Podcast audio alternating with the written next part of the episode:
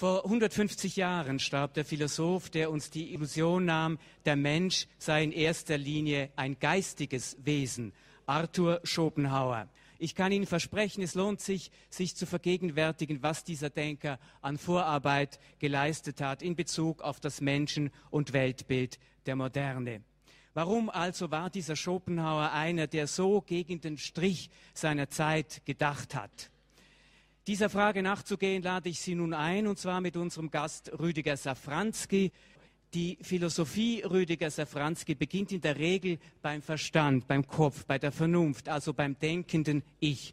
Schopenhauer setzt aber anderswo an, nämlich beim menschlichen Leib, beim Körper. Inwiefern liegt da ein Schlüssel für das Verständnis seiner Philosophie? Er selber hat großes Gewicht darauf gelegt, dass er äh, gewissermaßen die Bühne der Philosophie umgedreht hat. Also äh, der, der, klassische philosophische Satz war ja zum Beispiel bei Descartes, ich denke, also bin ich. Und äh, Schopenhauer will beim Ich bin beginnen, also beim Sein und nicht beim Bewusstsein. Und äh, das war eine Wendung in der Philosophie, die so bemerkenswert und so äh, gegen den damaligen Zeitgeist gerichtet war. Der Zeitgeist, der eher idealistisch gesinnt war, der eher den Menschen entworfen hat vom Geist her, von Gott her, von, äh, von einem eben einem spirituellen Prinzip her. Und diese Wendung, die der Schopenhauer in die Philosophie hineinbringt, hat eben unter anderem auch dazu geführt, schließlich, dass er erstmal ignoriert worden ist und äh, es 30 Jahre gebraucht hat, bis man überhaupt entdeckt hat, welche neue Karte Schopenhauer ins philosophische Spiel bringt. Ich möchte nochmals ein bisschen nachstoßen. Ich habe gesagt, er geht so weit, dass er dieses Nachdenken in den menschlichen Leib hinein versetzt. Was heißt das? Was heißt das grundsätzlich jetzt für den Anfang unserer Sendung auch? Ja, das heißt, äh, er hat äh, den Menschen versucht zu begreifen von dem, was er den Willen nennt. Äh, das ist allerdings ein erklärungsbedürftiger Begriff in diesem Zusammenhang. Wir müssen uns einfach mal vorstellen, ihm geht es darum, durchzudringen zu demjenigen, was in uns am lebendigsten ist. Und was ist bei uns am lebendigsten? Es ist der Leib, aber näher hin ist es das, was wir als Trieb, als Begehren, als Schmerz, als Lust, als, äh, also als alle diese Aspekte unseres Lebens, da wo es gewissermaßen heiß wird, wo wir gar nicht erst auf die Idee kommen zu fragen, ja, gibt es das überhaupt? Nein, das, was der Wille ist in uns, das gibt es, weil wir es spüren. Und äh, Schopenhauer wollte anfangen bei dem, was ohne Zweifel im Schmerz, in der Lust, im Begehren zu erfahren ist. Und das erschien ihm als der Kern, als der Kern unserer Existenz. Im gewissen Sinne war er auch in diesem Sinne ein Existenzialist. Ihn interessiert erstmal nicht, was für ein Bewusstsein wir haben, sondern was für ein Sein wir haben. Könnte man sagen, dass das eine Art Triebkraft ist, dieser Wille? Kann man sich das ganz organisch, fast physikalisch auch vorstellen? Eine Naturkraft, die in uns waltet und die mit uns macht, was sie will, nicht was wir wollen. Ja, äh, er, er stellt sich vor, und ich denke, da hat er auch recht, dass die, ein Großteil unserer Lebensprozesse in unserem eigenen Körper laufen ja unwillkürlich ab. Sie laufen auch ohne Bewusstsein ab. Also die ganzen physiologischen Prozesse, unsere, unsere Magentätigkeit, unsere Nerventätigkeit und dieser elementare Lebensprozess, der in uns stattfindet, der kommt langsam in eine Bewusstseinszone hinein, wo dann diese Prozesse gespürt werden und sogar zum Bewusstsein kommen. Diese Überlegung ist uns heute eigentlich nicht mehr so sehr unvertraut, seitdem wir äh, die Psychoanalyse haben, seitdem wir um 1900 eben Freud haben, der vom Unbewussten gesprochen hat, vom Es, vom Trieb und so weiter.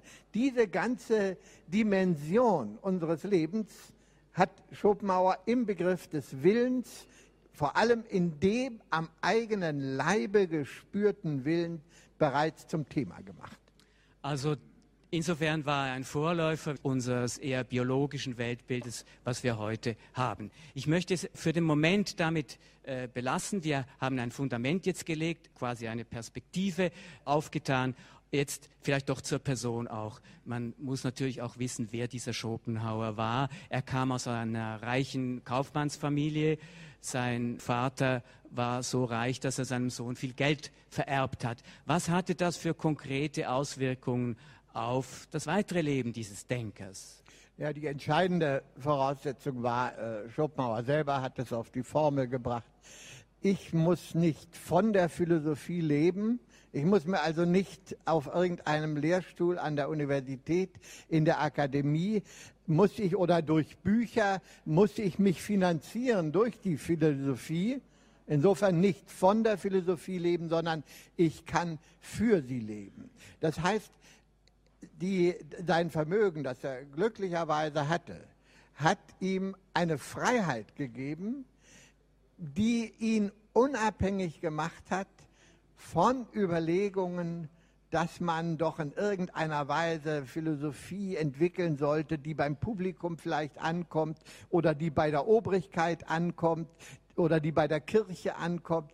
Alles diese Überlegungen, diese Überlegungen brauchte er nicht anzustellen, sondern wie er das gesehen hat, er konnte sich unabhängig für das interessieren, was er die Wahrheit nannte. Und deswegen wohl konnte er dann auch einen so dicken Wälzer, er liegt hier unter anderem äh, schreiben, die Welt als Wille und Vorstellung, ein Riesenwerk, was andere wahrscheinlich in dieser anderen materiellen Situation der Abhängigkeit äh, gar nicht hätten schaffen können. Das ist wahrscheinlich so, wenn man es auch von heute aus ansieht. Nochmals zurückgefragt, was hat Sie denn im Kern so fasziniert an dieser Person, dass Sie sich auch bemüht haben, redlich seine Philosophie ins äh, ja, 21. Jahrhundert fast zu übersetzen? Naja, ich meine, Schopenhauer aus der Distanz wird das noch besonders deutlich. Schopenhauer ist der Philosoph im 19. Jahrhundert, der zum ersten Mal etwas in die Philosophie hineinbringt, was man die biologische Wende nennen kann. Den Menschen zu, ein Menschenbild zu entwickeln, eben von der Animalität des Menschen. Der Mensch für, für Schopenhauer gehört er noch zum Tierreich. Er ist ein Tier, das Vernunft hat. Und das führt zu einigen Problemen. Und äh, darauf werden wir ja sicher auch noch zu, zu sprechen kommen. Und diese, dieser grandiose Einsatz, der, äh, der mit dem Namen Schopenhauer verbunden ist, zusammen mit diesem Problem, äh, was ich angedeutet habe, dass er erst mal 30 Jahre ignoriert wird. Er hat ein geniales Werk geschaffen, das aber keiner hören will.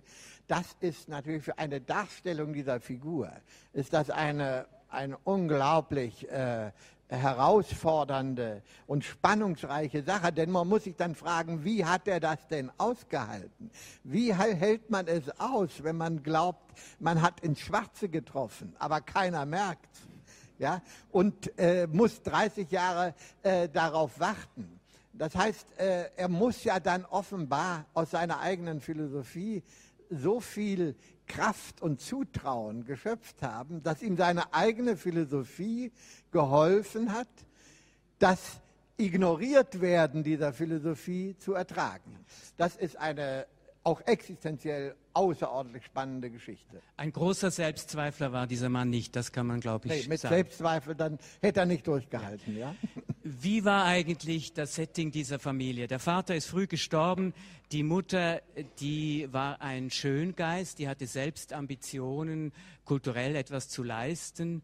Wie war das? Was war das für ein Humus, äh, durch den er sich da sozusagen durcharbeiten musste, bis es so weit war, dass es ein Gedankengebäude errichten konnte.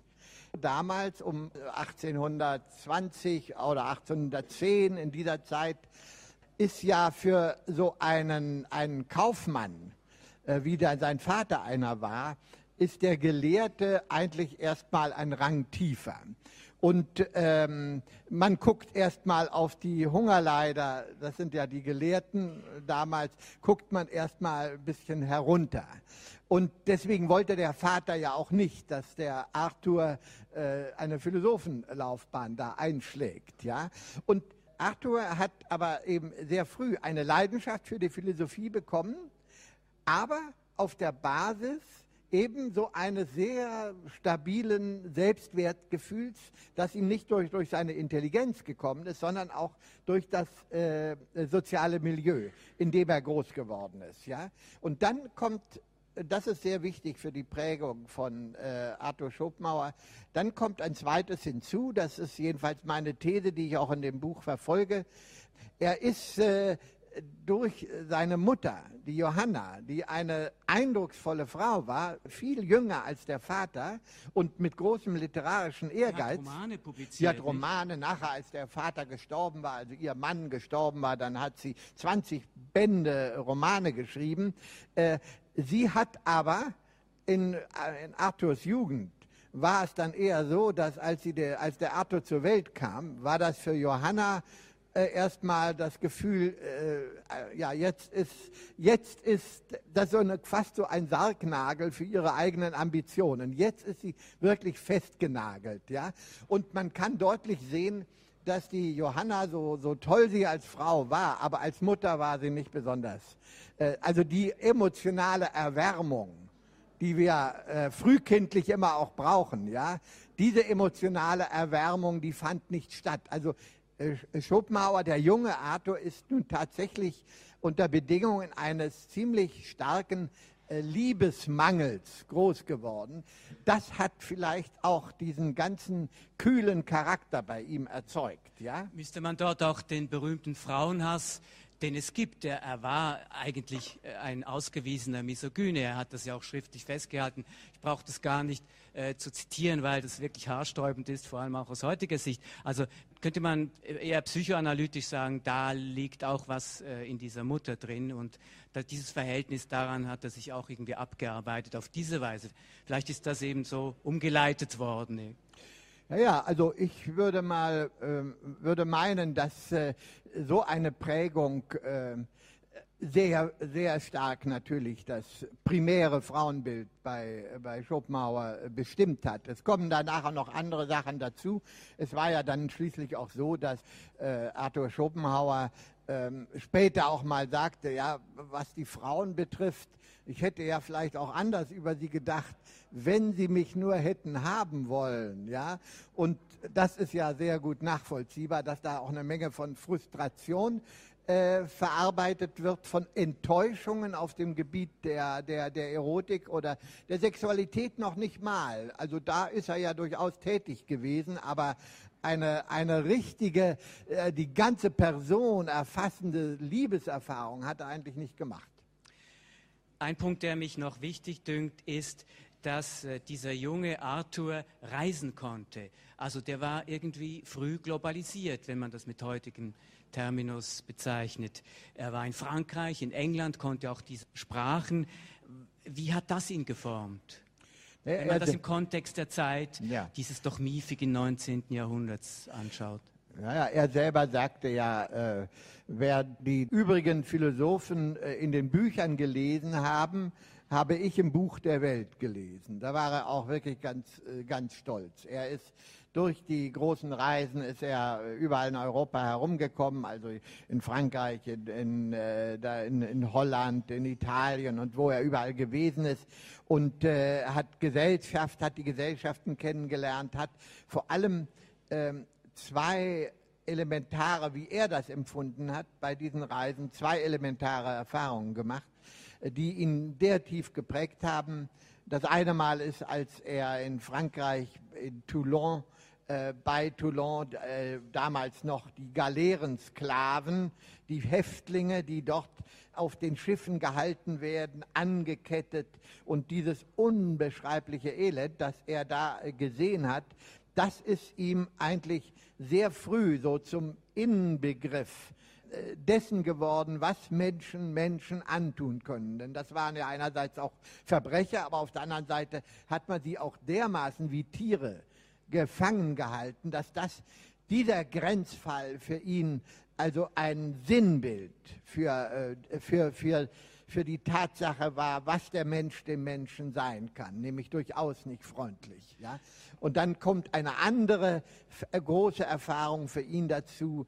Er ist gerne und oft auf dieser Reise hat er Berge bestiegen, ja, hohe Berge, also äh, in, der, in der Schweiz. Er war auf dem Pilatus, glaube ich, und hat das Pilatus, auch beschrieben. Ja. ja, und hat das beschrieben und dieses Gefühl, das hat der, der junge Arthur auch in wunderbaren Worten beschrieben, welches Glücksgefühl es ist, gewissermaßen einen erhabenen Standpunkt zu haben und von dort oben über, das, über den ganzen menschlichen Bereich ihm entrückt, dem Himmel näher, ja, da oben auf dem Berg zu sein. An einem Berg hat er ins Bergbuch dann eingetragen, äh, wer kann steigen und schweigen, Arthur Schopenhauer aus Hamburg.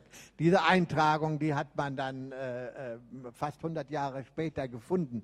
Also ich will sagen, die Reise, die hat ihn in, die, in das ganze Getümmel von der Gesellschaft hineingeführt, die hat ihn aber auch Extremsituationen im Positiven und im Negativen erfahren lassen. Und von diesen Erfahrungen hat dann der junge Arthur als er dann äh, sich an seine Philosophie setzt, sie entwickelt, hat er sich tief prägen lassen. Ich danke Ihnen für das Stichwort. Er hat sich an seine Philosophie gesetzt und das wollen wir jetzt versuchen herauszuarbeiten. Äh, wir haben ja schon eingangs gesprochen von diesem, ich nenne es jetzt wieder, äh, allmächtigen Motor, der in diesem Kosmos herrscht. Dieser Wille, der steht im Zentrum. Auf der anderen Seite gibt es einen anderen Begriff, die Vorstellung. Erst voraus eigentlich, und das ist ja auch ein bisschen kühn, dass man seine Dissertation kennt, die beschreibt den Satz vom Grund. Er bezieht sich auch darauf. Der Satz vom Grund liegt eigentlich seinem Hauptwerk Die Welt als Wille und Vorstellung zugrunde. Können wir das schnell in einem Schnellkursus nachholen? Es gibt eine Kurzversion des Satzes vom Grunde. Nichts ist ohne Grund, warum es sei. Können Sie das noch ein bisschen ausdeutschen, mhm. Rüdiger Safranski? nach einem Grund von etwas zu fragen, ist eine Bewusstseinstätigkeit. Das klingt jetzt lapidar, aber das muss man unbedingt festhalten. Und Vorstellung überhaupt ist für Schopenhauer alles das, was durch unser Bewusstsein hindurchgeht. Und in, in seiner Zeit, er fängt ja an, der, Schopen, der Schopenhauer fängt an als Kantianer, als jemand, der auf den Spuren erstmal von Kant äh, philosophiert. Und jetzt gilt es, eine Sache ähm, richtig festzuhalten. Ähm, man fragt ja, wenn man sagt, ja, aber alles ist, das stimmt ja, alles, was wir erleben, was wir denken, das geht durch unser Bewusstsein hindurch. Ja, so sagte dann auch Kant, wie die Wirklichkeit ist, ohne unsere, unser Filtersystem des Bewusstseins jenseits unseres Bewusstseins. Wie sie ist, das nannte der, der Kant das Ding an sich, können wir gar nicht wissen, weil wir ja immer über das Bewusstsein operieren. So, und jetzt komme ich zum Grund. Und da sagte Schopenhauer, ja, Kant hatte an einem Punkt Unrecht. Es gibt nämlich einen Punkt, an dem wir die Wirklichkeit wirklich erfassen, und zwar nicht nur durch das Bewusstsein, sondern, und jetzt kommen wir wieder dazu, durch das, was wir am eigenen Leibe erleben, empfinden, noch ehe wir uns da das im Einzelnen bewusst machen. Und da sagt dann Schopenhauer, diese am eigenen Leibe erfahrene Triebhaftigkeit des Willens, das ist dasjenige, was der Kern ist, was bewusst werden kann aber wir auch erleben, auch ohne dass wir uns bewusst Rechenschaft darüber ablegen. Das war für ihn dann der Schlüsselsatz, das Kantsche Ding an sich, die Wirklichkeit, wie sie ist, jenseits unseres Bewusstseins. Da sagte, sagt dann Schopenhauer, ja, das kennen wir auch. Da muss man nur in sich gehen und da merkt man sozusagen die heiße Zone der Wirklichkeit jenseits unseres Bewusstseins. Das ist nicht jenseits im transzendenten, himmlischen Sinne, sondern das steckt in uns selbst. Und so kommt es an sein berühmter Satz, man ging überall hin, um das Rätsel der Welt zu lösen und hat den nächsten Weg übersehen und der geht in ein Selbst, in das eigene Prinzip der Lebendigkeit, das man in sich spürt. Aber dieser Wille, der ist primär, der ist der Vorstellung, der Anschauung und all dem, was Sie jetzt so schön konkret geschildert haben, übergeordnet. Ja, und das ist das Problem, denke ja, das ich. Das hat natürlich ganz ungeheure Konsequenzen. Denn es hat zum Beispiel die Konsequenz, die dann Schopenhauer auch daraus zieht, dass er sagt, äh, das, was er jetzt Wille nennt, wenn das das Primäre in uns ist, ist die Vernunft oder der Verstand, ist eigentlich nur instrumentell bezogen darauf der ist, er, er hat sich auch äh, ähm, äh, eigentlich so wunderbar drastisch ausgedrückt. Er war ja, er sollte ja Kaufmannslehrling werden, ja, äh, war er ja auch zeitweilig. Und da sagt er, der Wille ist der Prinzipal und die Vernunft ist der Ladenschwengel. Die läuft überall dorthin, wohin die Vernunft sie schickt. Die Vernunft, unser Verstand ist gewissermaßen die, das innere Licht, das die Natur sich aufgesteckt hat in uns, um die Objekte der Begierde besser zu sehen. Also äh, die Vernunft ist das macht dann auch seine Kritik an, an deinen philosophischen Zeitgenossen aus. Da, da sagt er, die überschätzen die Vernunft. Das war, glaube ich, auch die ist die Magd des Willens. Die ist, ja. die ist unfrei, in, in, unseren Worten formuliert, äh, könnte man sagen, ja, die, äh, eigentlich ist unsere Vernunft zu Diensten unseres Egoismus. Eigentlich äh, dockt die da an. Eigentlich ist die Vernunft äh, etwas, was dem, äh, diesem Egoismus dient, eine Schlauheit erzeugt, eine Klugheit, um letztendlich seine Interessen durchzusetzen. Das ist erstmal diese, diese Art, die Vernunft auf diese biologische Basis wieder zurückzuführen. Nun gehen wir ins Jahr 1818. Da erschien dieses Hauptwerk, dieses Arthur Schopenhauer, Die Welt als Wille und Vorstellung. Und das Schöne, Interessante und Bemerkenswerte ist, dass gleich die allerersten Sätze eigentlich schon diese ganze Philosophie ausbreiten. Deswegen möchte ich versuchen, das Ihnen äh, vorzuspielen und Sie können sich das anhören und können auch hören, wie dieser Mann schreibt, wie seine Sprache ausgestaltet ist. Also der Anfang von Die Welt als Wille und Vorstellung geht folgendermaßen, es liest Herbert Schäfer. Die Welt ist meine Vorstellung. Dies ist eine Wahrheit, welche in Beziehung auf jedes lebende und erkennende Wesen gilt wiewohl der Mensch allein sie in das reflektierte, abstrakte Bewusstsein bringen kann. Und tut er dies wirklich, so ist die philosophische Besonnenheit bei ihm eingetreten. Es wird ihm dann deutlich und gewiss, dass er keine Sonne kennt und keine Erde, sondern immer nur ein Auge, das eine Sonne sieht, eine Hand, die eine Erde fühlt, dass die Welt, welche ihn umgibt, nur als Vorstellung da ist, das heißt durchweg nur in Beziehung auf ein anderes, das Vorstellende, welches er selbst ist. Wenn irgendeine Wahrheit a priori ausgesprochen werden kann, so ist es diese. Denn sie ist die Aussage derjenigen Form aller möglichen und erdenklichen Erfahrung, welche allgemeiner als alle andern, als Zeit, Raum und Kausalität ist. Denn alle diese setzen jene eben schon voraus.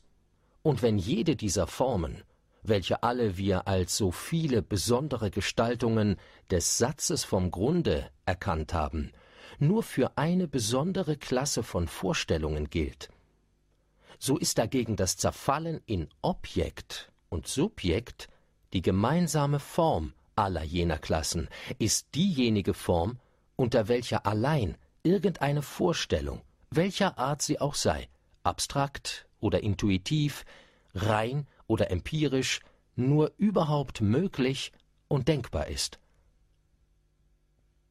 Keine Wahrheit ist also gewisser, von allen anderen unabhängiger und eines Beweises weniger bedürftig als diese, dass alles, was für die Erkenntnis da ist, also diese ganze Welt, nur Objekt in Beziehung auf das Subjekt ist, Anschauung des Anschauenden, mit einem Wort Vorstellung.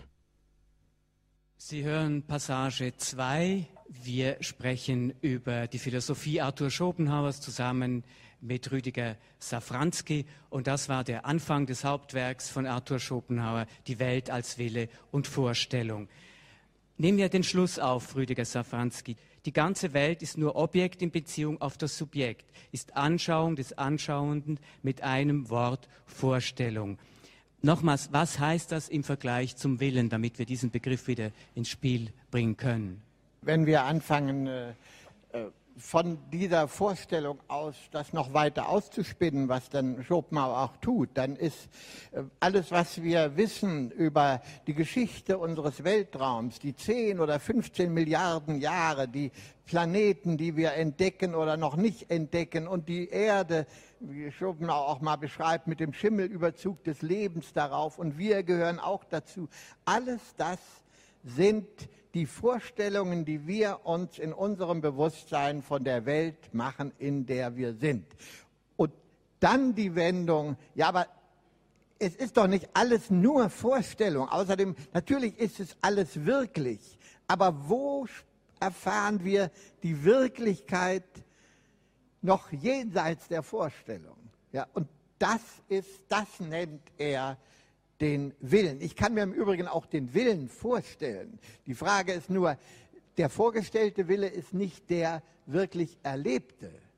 Also das wäre eine Wahrheit vor aller Erfahrung, so irgend sowas. Oder ja. sagen wir mal so, es ist eine Erfahrung, die gelebt wird und nicht nur durch das Bewusstsein läuft. So.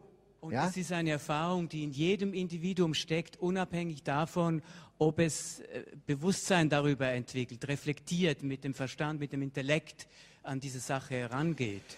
Naja, der Schopenhauer, äh, der sagt dann zum Beispiel, um, um das zu verdeutlichen, äh, wer, wer wir sind, wer jeder ist, wird man immer erfahren und erfährt jeder in dem Moment, wo er gehandelt hat. In dem Moment, wo ein Trieb da ist, dem er gefolgt ist und der zu ganz bestimmten Verhaltensweisen und so weiter geführt hat. Auf der Ebene der Vorstellung kann ich mir tausend Möglichkeiten ausdenken, wer und wie ich bin. Aber wer ich wirklich bin, werde ich nur begreifen, wenn ich mir selber beim Handeln zusehe. Also, äh, es ist auch sehr wichtig, ähm, äh, den Begriff Wünschen und Wille zu unterscheiden. Da legt Schopenhauer ein großes Gewicht darauf. Ich habe unglaublich viele Wünschbarkeiten vor mir und dann Möglichkeiten. Und dann kann ich sagen, ja, jetzt entscheide ich mich für diese Möglichkeit. Der Moment der Entscheidung ist nicht, wenn ich irgendetwas favorisiere oder mir irgendetwas sympathisch ist, sondern wenn ich wirklich in diesem Sinne handle. Dann werde ich, dann kommt oft auch der blabable Moment, dass man sich gar nicht mehr so sympathisch findet, wenn man sich anguckt, wie man gehandelt hat. Aber so wie man gehandelt hat, das ist man und nicht wie man sich gewünscht hat, dass man hätte handeln sollen. Ja? Und deswegen ist der, der Wille nicht einfach ein Wunsch, sondern der Wille ist dasjenige, was wirklich in Aktion tritt. Das heißt, dass auch die Ethik, die Moral in diesem Willen äh, irgendwie drinsteckt schon, nicht? Und ja, also das, das ist ja dann wieder ein Riesenkapitel. Genau, da kommen, wir, da kommen ja. wir dann übrigens auf einen zweiten, ja, wie ich finde, unglaublichen wichtigen Punkt in dieser ganzen Philosophie. Schopenhauer hat über das Problem des Mitleids darüber nachgedacht. Und da kann man das auch, die ethische Bedeutsamkeit auch sehr gut sehen. Es ist ja so, der Schopenhauer äh, entwickelt nicht eine Ethik, dass wir jetzt mitleidig sein sollen, also als Norm, sondern er analysiert den Menschen erstmal und stellt fest, dass wir im Innersten ja durchaus in der Lage sind und das auch immer tun, dass wir mitempfinden können, zum Beispiel das Leiden nicht nur eines anderen Menschen, sondern zum Beispiel sogar eines Tieres. Ja, warum? Warum können wir das mitempfinden? Ja, ganz einfach, weil, weil der andere, der andere Mensch oder eben auch das Tier im Kern ja auch nichts anders ist als eine Verkörperung des Willens. Das heißt, auf der tiefen Ebene sind wir mit allem vertraut und verwandt, was lebt. Und so gibt es überhaupt die Möglichkeit, wir würden heute sagen, der Empathie, diese Möglichkeit mitzuempfinden. Das ist wie so eine Art Resonanzphänomen. Ja, ein, wir, wir, wir können innerlich darauf antworten. Und jetzt kommt das ethische Problem. Mitleid muss man nicht predigen, das, das, das können wir. Das Problem ist eher, dass wir versuchen, das Mitleid wegzu, wegzuschaffen. Es irgendwie und dass, dass wir versuchen, eher uns auch im, im Zeichen des Egoismus die Mauern um uns herum dichter zu machen, damit wir es nicht empfinden. Also ist nicht das Problem, dass man erstmal ein Gefühl des Mitleids an irgendjemand heranträgt, sondern dass man sich selbst und den anderen sagt, hör auf, das Mitleiden können, das du immer schon kannst, zu verhindern. Also die Mitleidsethik heißt eigentlich bei Schopenhauer eine, ein Hinweis darauf, dass man das Verhindern verhindern sollte. Aber in der Praxis oder auf die Praxis bezogen hat er den Satz gesagt, verletze niemanden, vielmehr hilf allen, soweit du kannst.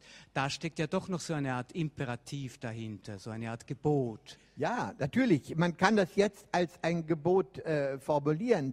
Der Witz ist nur, ähm, dass er das Mitleid als eine unwillkürliche und mit unserer äh, Existenz als Wille verbundene Grundart des Fühlens darstellt.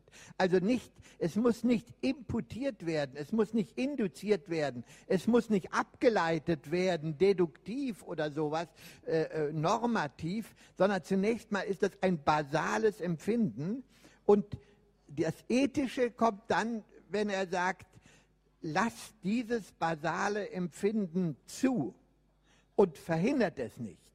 Denn das können wir, verhindern können wir es. Ja? Und deswegen muss man, deswegen meinte ich, muss man das verhindern, verhindern. Da wird es normativ, ja? Schauen wir uns diesen Willen vielleicht jetzt noch in zwei, drei ganz typischen, charakteristischen Ausprägungen an, die Schopenhauer breit durchbuchstabiert in seinem Werk Die Welt als Wille und Vorstellung, zum Beispiel der Geschlechtstrieb. Seien wir ganz konkret, Sie haben davon gesprochen, wir haben das schon äh, angesprochen, also der, der, der Sexus, der Trieb, da steckt enorm viel von diesem Willen. Wie wirkt er da zum Beispiel? Die Sexualität und daran hat ja dann später auch Freud angeknüpft. Ja, die Sexualität ist erstmal vor allem im bestimmten Alter natürlich das Dominante, das Stärkste. Und dann versucht, da merkt man, dass das ein primärer Trieb ist. Ja. Wenn die Sexualität und die vernünftigen Überlegungen zusammenstoßen, sind es regelmäßig die vernünftigen Überlegungen, die sich blamieren, weil der, weil der Trieb einfach stärker ist. Und das hat Schopenhauer selber nennt die Sexualität den Brennpunkt des Willens. Das ist so sein, sein Ausdruck.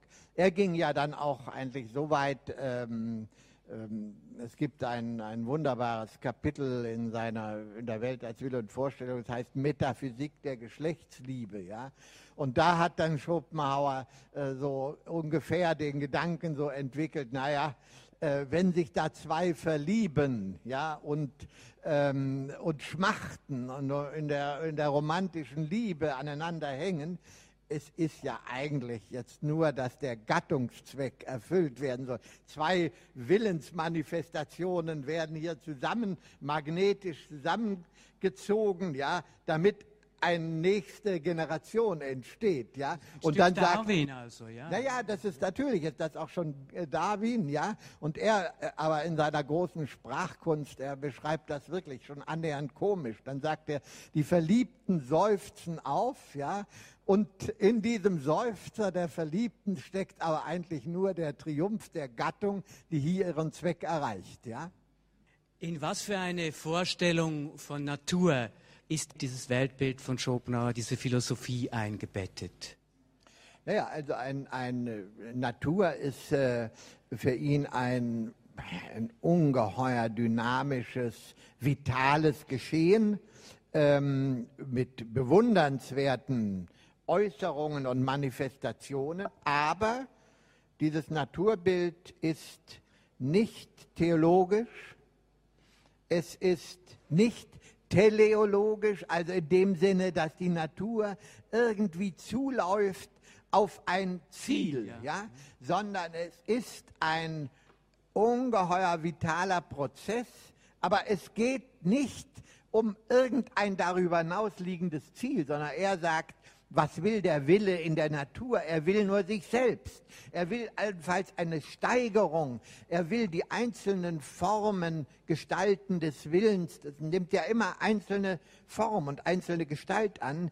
Die sind in einem unablässigen, ja, wie soll man sagen, Verteilungskampf knapper Ressourcen. Es ist also fressen und gefressen werden, ja.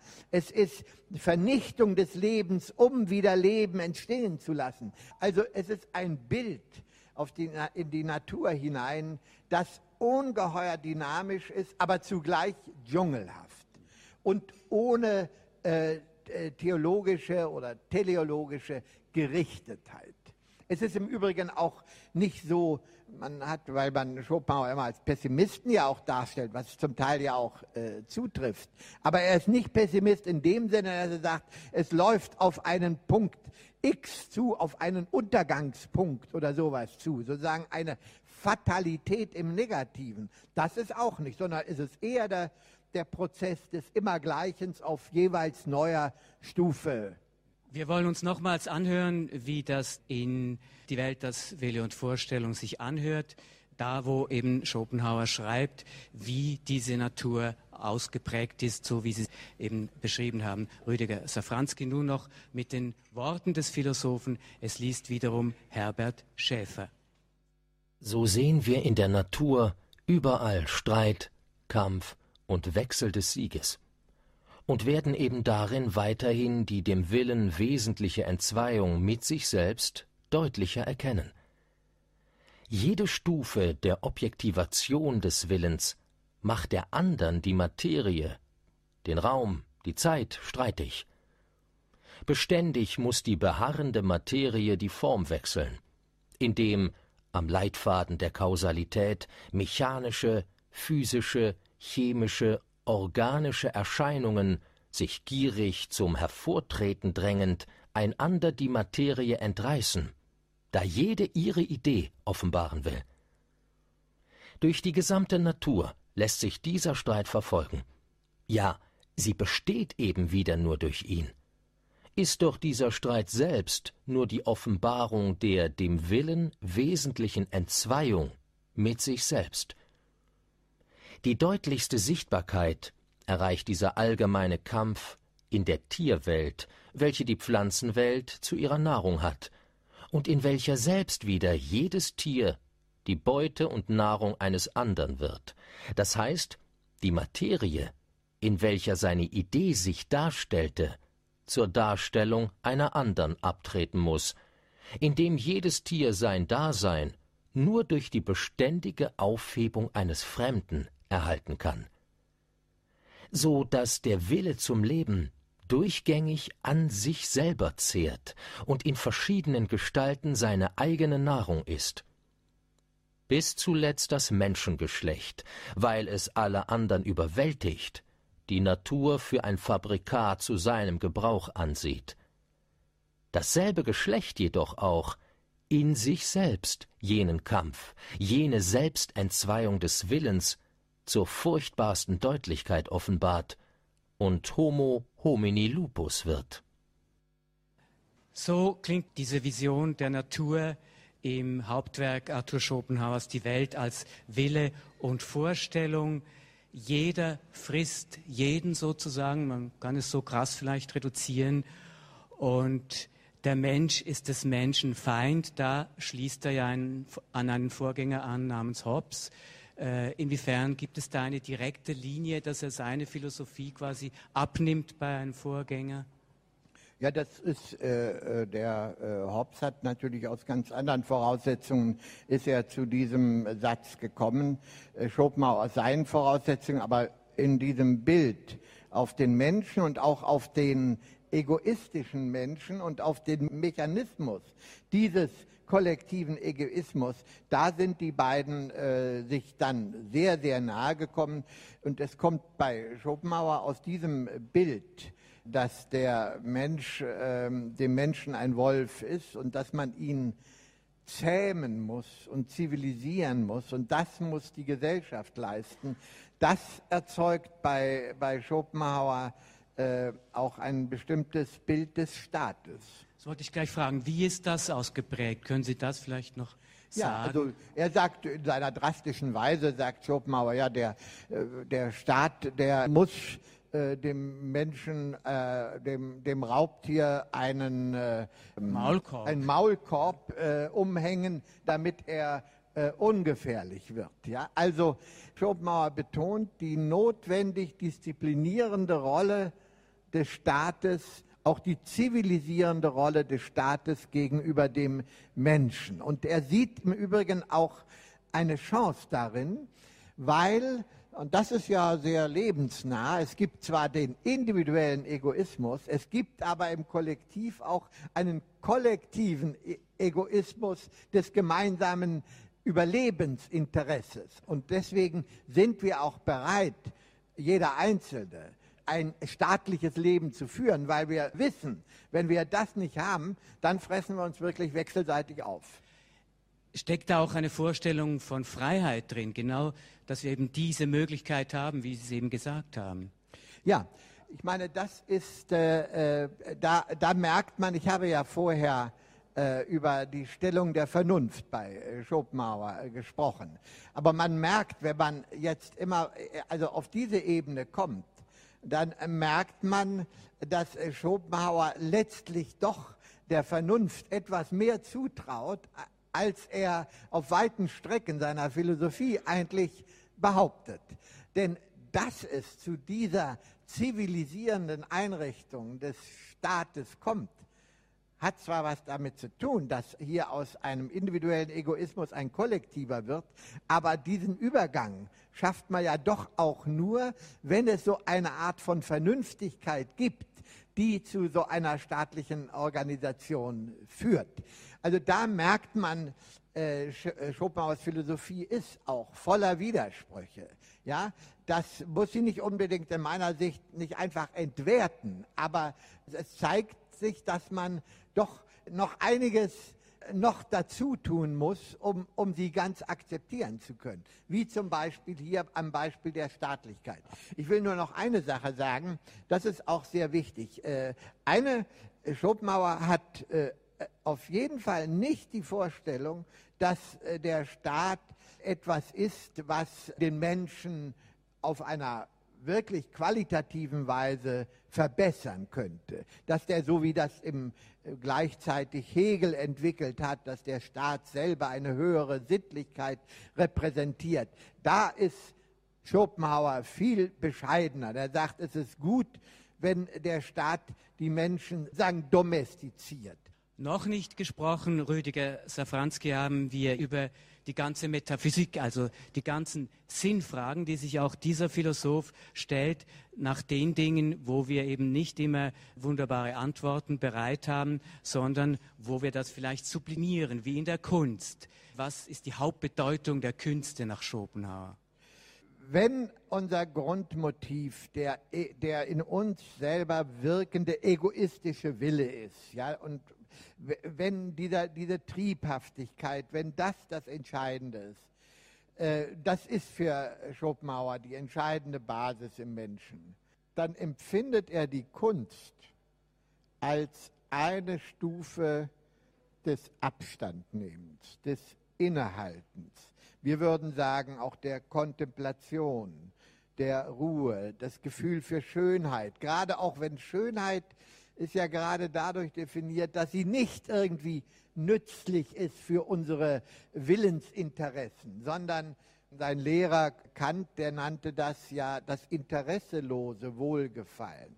Also äh, diese Haltung des Abstandnehmens, der Ruhe, der Abrüstung, könnte man sagen, so beim egoistischen Willen, das alles sind die Glücksversprechen, die für ihn in der Kunst liegen.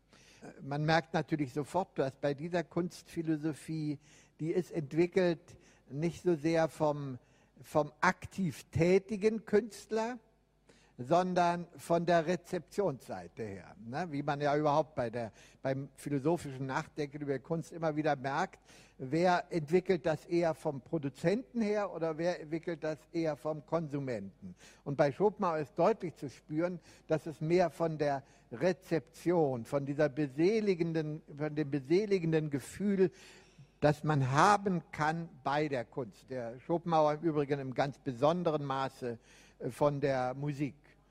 Und äh, Schopenhauer hat in Bezug auf die Musik auch so hinreißende Sätze gefunden, dass man überhaupt sagen kann, die ganzen Komponisten des 19. Jahrhunderts, ja, die dann nach ihm kamen, waren alle Schopenhauerianer, ja, weil man kann nicht schöner über Musik reden, als es Schopenhauer getan hat. Und deswegen war Wagner Schopenhauerianer und war Gustav Mahler Schopenhauerianer und ist bis heute Wolfgang Riem Schopenhauerianer, ja. Also dann wäre die Kunst oder wären die Künste so eine Art Abspannung dieses ja. Willens. Ich möchte wieder zurückkommen auf diesen Willen, weil Schopenhauer führt ja diesen Willen irgendwie zu einem Ende im Schlussteil seines Riesenwerks Die Welt als Wille und Vorstellung. Also der Wille ist nicht äh, schicksalhaft und er versucht, diesen Willen zu überwinden. Wie geht das, Rüdiger Safranski, wenn man das in aller Kürze jetzt noch auftun kann, diese Dimension?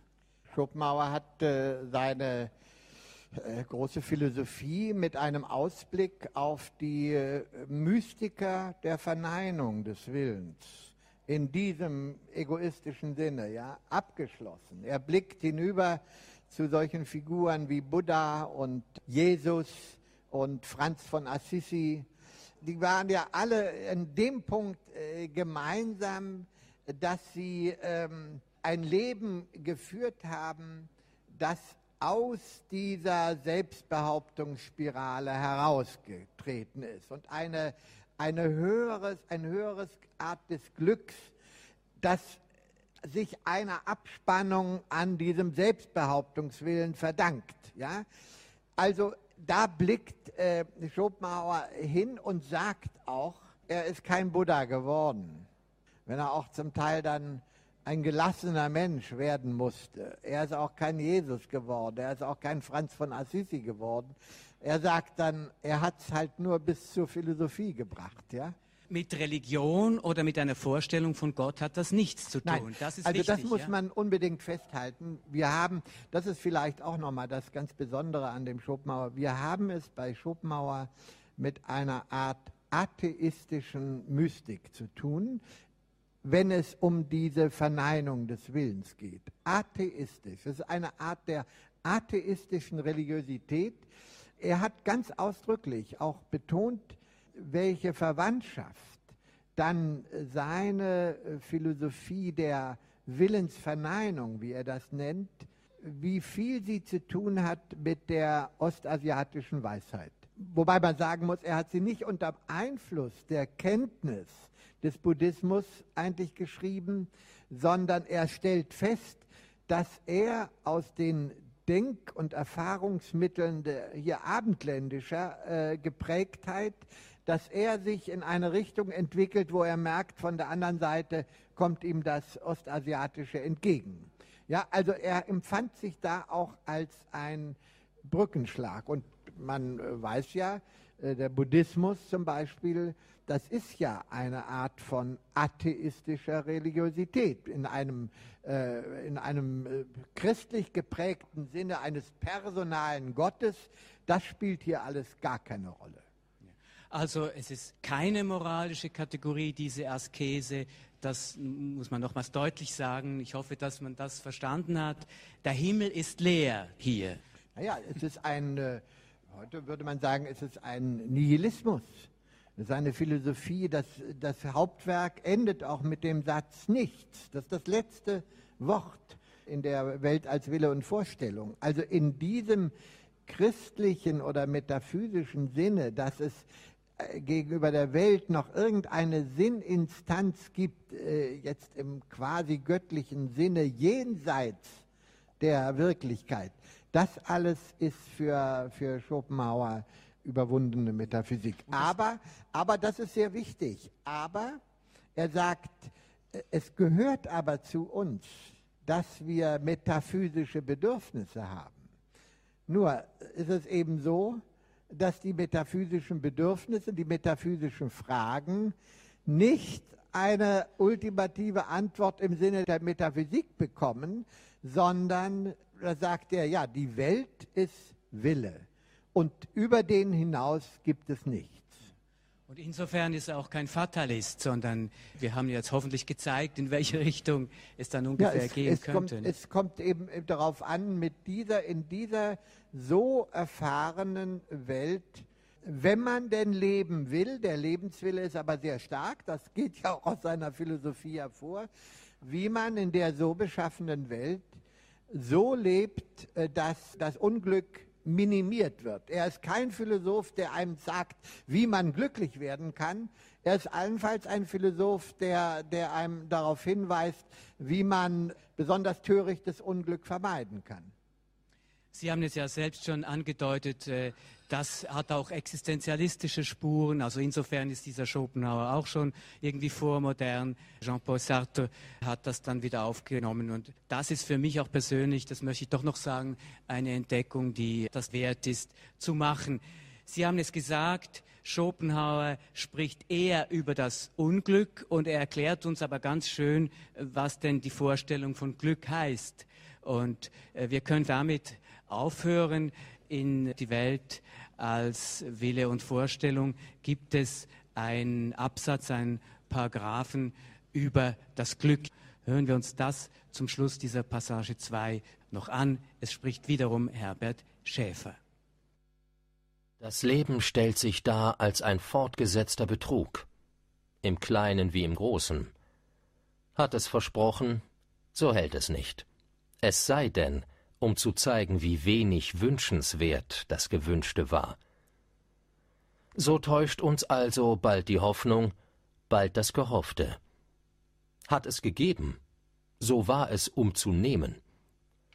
Der Zauber der Entfernung zeigt uns Paradiese, welche wie optische Täuschungen verschwinden, wann wir uns haben hinäffen lassen. Das Glück liegt demgemäß stets in der Zukunft oder auch in der Vergangenheit. Und die Gegenwart ist einer kleinen dunklen Wolke zu vergleichen, welche der Wind über die besonnte Fläche treibt. Vor ihr und hinter ihr ist alles hell. Nur sie selbst wirft stets einen Schatten. Sie ist demnach allezeit ungenügend, die Zukunft aber ungewiss, die Vergangenheit unwiederbringlich. Das Leben mit seinen stündlichen, täglichen, wöchentlichen und jährlichen kleinen, größeren und großen Widerwärtigkeiten, mit seinen getäuschten Hoffnungen und seinen alle Berechnung vereitelnden Unfällen, trägt so deutlich das Gepräge von etwas, das uns verleidet werden soll, dass es schwer zu begreifen ist, wie man dies hat verkennen können und sich überreden lassen, es sei da, um dankbar genossen zu werden und der Mensch, um glücklich zu sein. Stellt doch vielmehr jene fortwährende Täuschung und Enttäuschung, wie auch die durchgängige Beschaffenheit des Lebens, sich da als darauf abgesehen und berechnet. Die Überzeugung zu erwecken, dass gar nichts unsers Strebens, Treibens und Ringens wert sei, dass alle Güter nichtig seien, die Welt an allen Enden bankrott und das Leben ein Geschäft, das nicht die Kosten deckt. Auf dass unser Wille, sich davon abwende.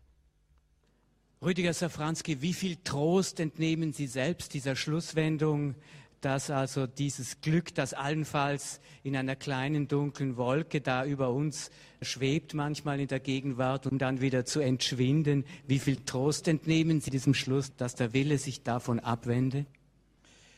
Naja, also ich äh, nehme eigentlich äh, sehr viel Trost, nicht so sehr aus der Vorstellung, äh, dass der Wille nun ganz sich abwendet, sondern aus dem, was ja schließlich unser Arthur Schopenhauer auch selber gemacht hat, nämlich immer wieder versucht hat, ähm, von dem egoistischen Willen abzurüsten und zu einer, zu einer größeren äh, Weisheit und auch zu einer Skepsis zu kommen gegenüber übertriebenen Ansprüchen. Ja, also ich muss auch sagen, die Philosophie Schopenhauers ist einerseits aus einem, aus einem Guss, aber richtig, äh, richtig schön wird wenn man zugleich sein Leben in Kontrast dazu hält. Und dann kommt nämlich kein Extremismus der Willensverneinung dabei heraus, sondern eine, eine Lebensklugheit, die dann doch auch wiederum ganz beeindruckend ist.